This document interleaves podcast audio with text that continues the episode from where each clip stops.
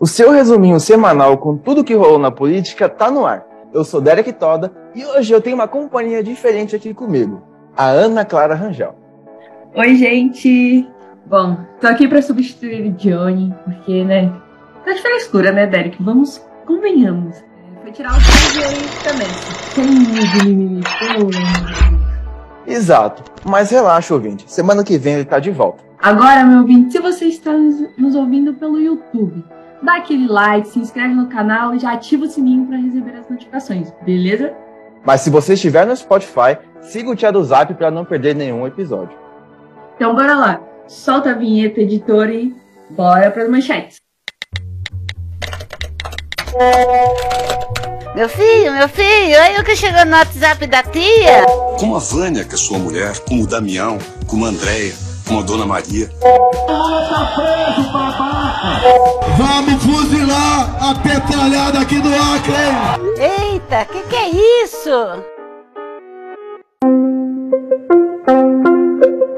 Em live, Bolsonaro lança fake news braba. Segundo ele, vacina da AIDS. Petrobras aumenta o preço dos combustíveis mais uma vez. E o brasileiro, claro, o que faz? Chora de dor. Rio de Janeiro e Distrito Federal se preparam para acabar com a obrigatoriedade do uso de máscaras. PT gastou meio milhão de reais de dinheiro público para o rolê de Lula, aonde? No Nordeste. CPI da Covid aprova o relatório final. Banco Central aumenta a taxa de juros para 7,75% ao ano. Câmara dos Deputados valida o Vale Gás. Na sua live semanal, o presidente Bolsonaro mentiu e disse que a vacina dá AIDS, com base em um relatório lá do Reino Unido que nunca existiu. Depois, ele disse que a notícia era da revista Exame. Explica o portal Poder 360. A reportagem da revista Exame foi publicada em 20 de outubro de 2020, com o título Algumas vacinas contra a Covid-19 podem aumentar o risco de HIV. O texto da revista saiu quando as vacinas contra a Covid ainda estavam em desenvolvimento. Era baseado em estudo da respeitada revista científica The Lancet, que havia sido divulgado em outubro de 2020. Na Lancet, cientistas envolvidos no trabalho afirmavam que algumas vacinas que usavam um adenovírus específico, o AD5, poderiam aumentar o risco de que pacientes serem infectados com HIV, o vírus da AIDS. Para isso, obviamente, a pessoa precisaria ser exposta ao vírus. Bolsonaro solta uma fake news absurda de que a vacina contra a Covid-19 causa HIV. E adivinha o que vai acontecer com ele? Nada. A Petrobras anunciou que a gasolina vai ficar mais cara. Exatamente. De novo. O jornal Estadão detalha. O preço médio da venda da gasolina da Petrobras para as distribuidoras passará de R$ 2,98 para R$ 3,19 por litro. Já para o diesel, o preço médio da venda da Petrobras passará de R$ 3,06 para R$ 3,34 por litro. Bom, resumindo, o diesel aumentou 9,2% e a gasolina em 7%. Bom, esse país só vai de mal a pior. O Rio de Janeiro e o Distrito Federal vão acabar com a obrigatoriedade das máscaras. Lá no Rio, as máscaras caíram ontem, na quinta-feira. Já no Distrito Federal, o fim da obrigatoriedade acontece quarta-feira que vem. E você que está ouvindo, é a favor do fim da obrigatoriedade de máscaras ou não? A revista Cruzoé divulgou que o PT gastou meio milhão de reais em tour de jatinho do ex-presidente Lula no Nordeste. Foram 498 mil reais para o tour de pré-campanha à presidência do ex-condenado, que durou 12 dias. Quem pagou isso? Adivinha?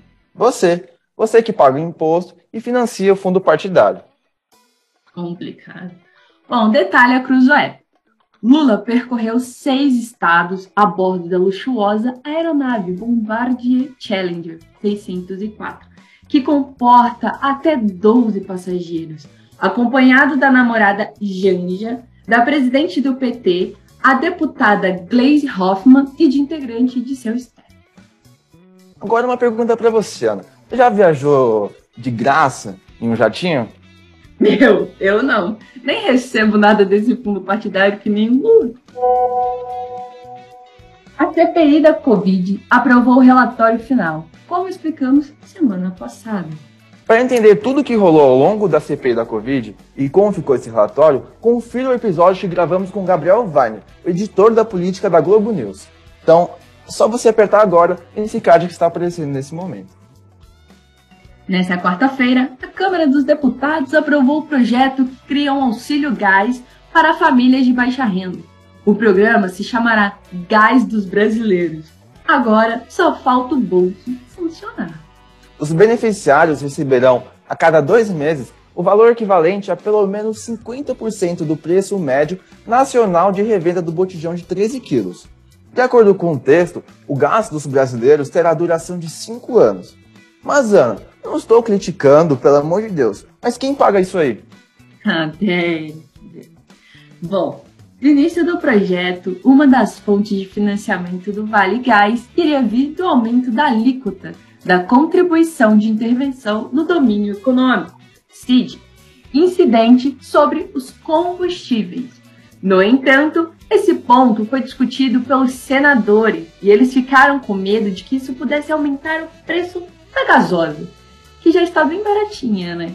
Pois é, no final, o dinheiro virá dos dividendos pagos pela Petrobras à União, da receita pela venda de petróleo, gás natural e outros hidrocarbonetos, destinados à União, além de outros recursos previstos também no orçamento da União.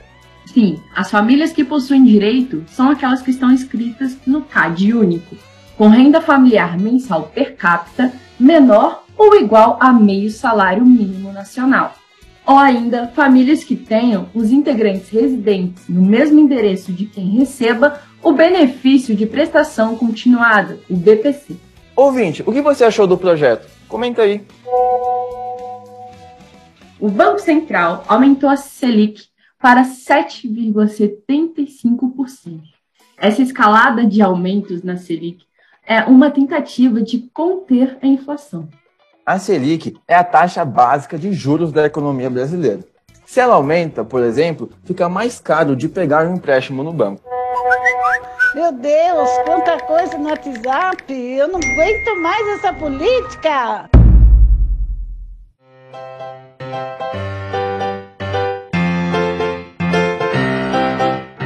Bom, agora chegamos naqueles dois minutinhos finais. E como eu estou aqui substituindo o Johnny, vamos falar de uma coisa que eu gosto, porém com polêmica, o vôlei. E aí, Derek, o que você achou do, de Minas rescindir o contrato com Maurício? Bom, eu vou usar as palavras do ilustre filósofo Casa Grande, em que eu me identifiquei muito.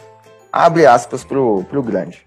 Se você entra em uma sala, tem seis nazistas sentados, você entra e senta, são sete nazistas. Se você defende o homofóbico, você é homofóbico. Então, eu acredito que se o Minas Clube continuasse aceitando um jogador que tem um posicionamento homofóbico, estaria compactuando com o tal.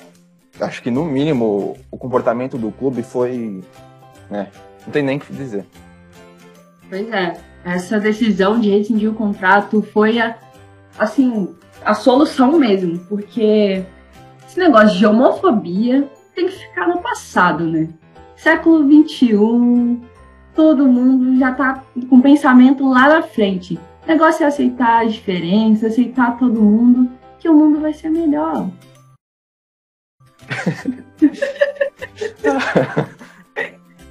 é aquilo, né? Esporte pela democracia. Mas nosso bordão de sempre. Tia do Zap Podcast. A diferença é que aqui não tem fake news. Obrigado, Ana, por fazer esse programa comigo. Eu que agradeço, Derek. Foi um prazer estar aqui. Valeu!